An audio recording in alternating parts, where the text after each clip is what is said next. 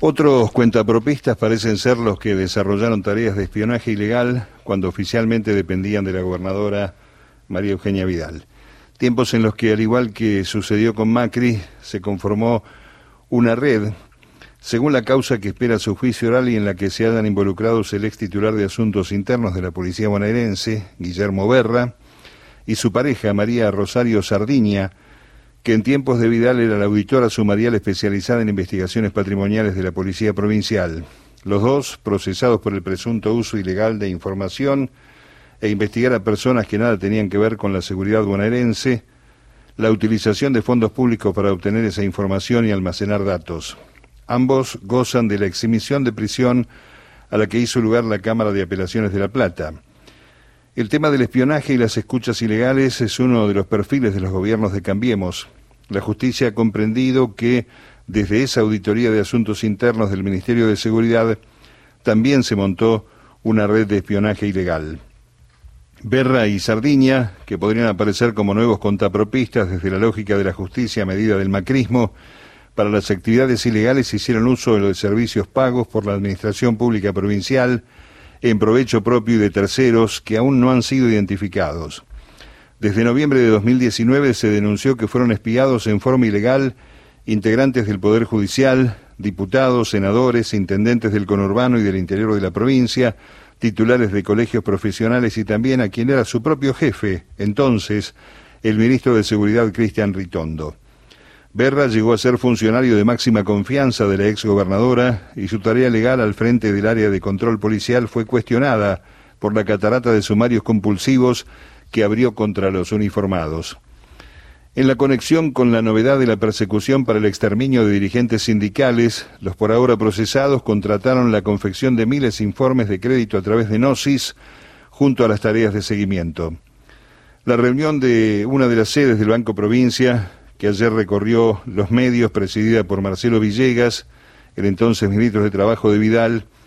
que tiene ese video circulando en las últimas horas, va completando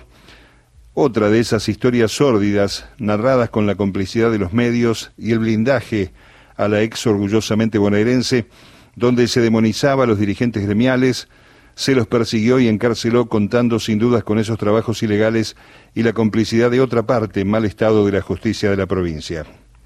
El textual de Villegas, si yo pudiera tener una Gestapo y una fuerza de embestida para terminar con todos los gremios, lo haría, que se escuche en la prueba presentada por la Agencia Federal de Inteligencia, ya es parte de la denuncia del organismo contra los funcionarios. El armado de causas contra dirigentes gremiales parece tener su punto de partida en junio de 2017. En esa reunión, con empresarios de la construcción, a la que junto al Ministerio de Trabajo estuvieron también el ministro de Infraestructura, Roberto Gigante, Adrián Grassi es el ex subsecretario de Justicia, Juan Pablo Alan, senador provincial, y el intendente de La Plata, Julio Garro, junto a funcionarios de la AFI del propio Mauricio Macri.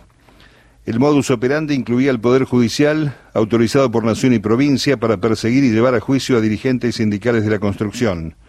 Tres meses después, con gran cobertura mediática, el titular de la Boca de la Plata, Juan Pablo Medina, fue detenido para la satisfacción de Vidal, Macri y las cámaras empresarias del rubro. Son los tiempos en los que la también ex Ada Buena prodigaba sus discursos antimafia, señalando hoy no hay lugar para el apriete, no vamos a convivir con eso, hay una justicia que no está dispuesta a convivir con eso.